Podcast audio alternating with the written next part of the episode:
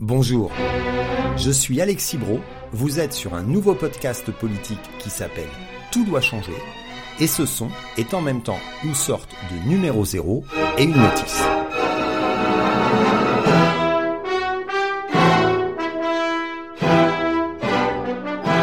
numéro 0 parce que pour mettre tout en place sur les différentes plateformes et vérifier que cela fonctionne, eh bien, il faut mettre un contenu. Et quitte à mettre un contenu, j'y mets une notice parce qu'il me semble utile d'expliquer une fois pour toutes en quelques mots qui je suis, d'où je parle et ce que j'ai l'intention de raconter dans ce podcast dont le premier vrai numéro sera en ligne dans 72 heures. Notez bien que rien ne vous oblige à attendre trois jours pour vous abonner, mettre un cœur, un pouce, partager, commenter, en parler autour de vous, tout ça, tout ça. Vive l'amour contemporain sur Acast, Spotify, Deezer et n'importe quelle autre plateforme d'écoute que vous utilisez. Je suis un élu local, maire adjoint à la culture d'une petite commune de banlieue. Je suis écologiste et je ne me suis jamais défini politiquement autrement. J'ai été adhérent deux ans à Génération Écologie, bien avant le rachat de la franchise par Delphine Bateau, puis adhérent vert depuis 1997, poussé par l'entrée de Dominique Voynet au gouvernement. Cela fait donc 25 ans que je suis un adhérent des Verts, puis de EELV, leur variation statutaire à partir de 2010. Mon destin est de devenir, dès que ce sera possible, sympathisant de les écologistes, après la prochaine migration statutaire qui reste totalement à faire car, astuce ou manip, nous verrons bien, pour se donner du courage, les écolos ont commencé par faire la fête avant de faire le job. 25 ans, cela fait de moi un vieil écolo doublé d'un vieil apparatchik, car depuis 20 ans et jusqu'au mois dernier, j'ai fait partie alternativement des différentes instances nationales du parti, que ce soit le Conseil fédéral, le Parlement du parti, le bureau du Conseil fédéral, ainsi que le bureau exécutif, plus ou moins son gouvernement. Parallèlement à ces différentes fonctions internes, j'ai aussi occupé pendant une quinzaine d'années des fonctions salariées, parfois importantes, sur différentes campagnes électorales ou auprès d'élus du parti. C'est par honnêteté que j'évoque cela. Car même si je suis aujourd'hui un adhérent de base, comme on dit, et demain un sympathisant de base, cela n'a pas toujours été le cas. Je suis un écologiste qui dit depuis longtemps qu'il est écologiste. Point. La notice maintenant. De quoi je compte parler ici? Déjà, un instant sur le titre que j'ai choisi. Tout doit changer. En trois mots, tout doit changer. Cela donne l'ampleur de la tâche, mais aussi le paradoxe clé. Tout doit changer car pas grand-chose n'est satisfaisant. Tout doit changer car pas grand-chose n'est durable. Tout doit changer car pour changer vraiment, il faut changer de système et pas juste changer un réglage.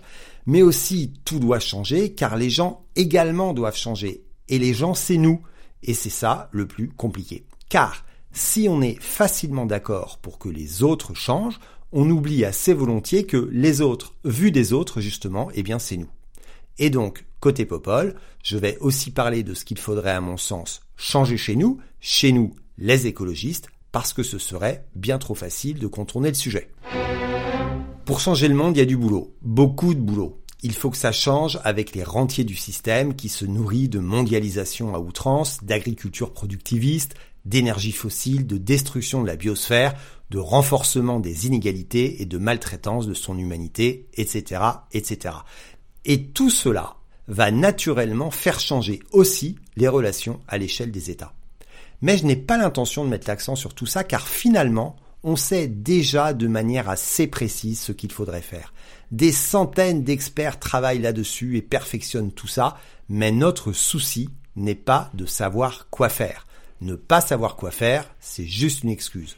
Le problème de l'humanité, car c'est elle qui a un problème, la planète s'en sortira toujours d'une manière ou d'une autre, le problème de l'humanité donc c'est de passer à l'acte et d'oser toucher aux équilibres y compris ceux qui nous touchent directement. Et pour ce passage à l'acte, on a besoin d'action politique, pas de théorie à perfectionner. Pour ce passage à l'acte, on a besoin de mots pour convaincre, d'alliances à nouer, de plein de gens à rassurer et de compensations à trouver. Sauf, évidemment, à opter pour une option autoritaire mondiale, ce que raconte une bonne part de la littérature de science-fiction. Je vais donc surtout parler ici des stratégies et blocages pour faire ou éviter de faire, de la prise ou du contournement du pouvoir, davantage que de toutes les choses formidables qu'il faudrait faire.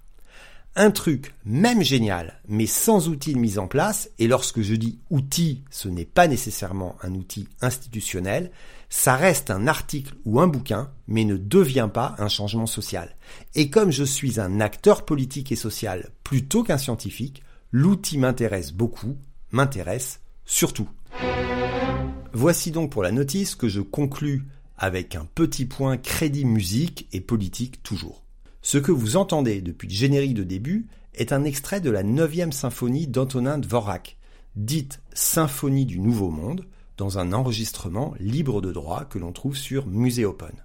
Et si j'ai choisi cette musique pour Tout doit changer, c'est en souvenir de mon émotion lorsque l'Orchestre debout a joué ce mouvement Place de la République à Paris le 20 avril 2016. J'y étais, et depuis, j'ai l'idée que si je devais choisir un hymne de l'écologie, ce serait ça un titre manifeste, la symphonie du Nouveau Monde, qui laisse penser qu'il y a encore un espoir de s'en sortir, mais ayons en tête pour évaluer l'espoir que ça a été composé en 1893 alors que le pire de l'ère industrielle n'était pas encore arrivé.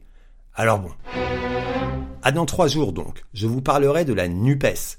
Pas pour dire que c'est formidable, pas pour dire qu'elle est morte, mais pour dire que l'on parle d'un fantôme depuis le début, que cela relève davantage de l'escroquerie en bande organisée que du hasard, et que c'est un obstacle majeur pour les vivants que nous sommes.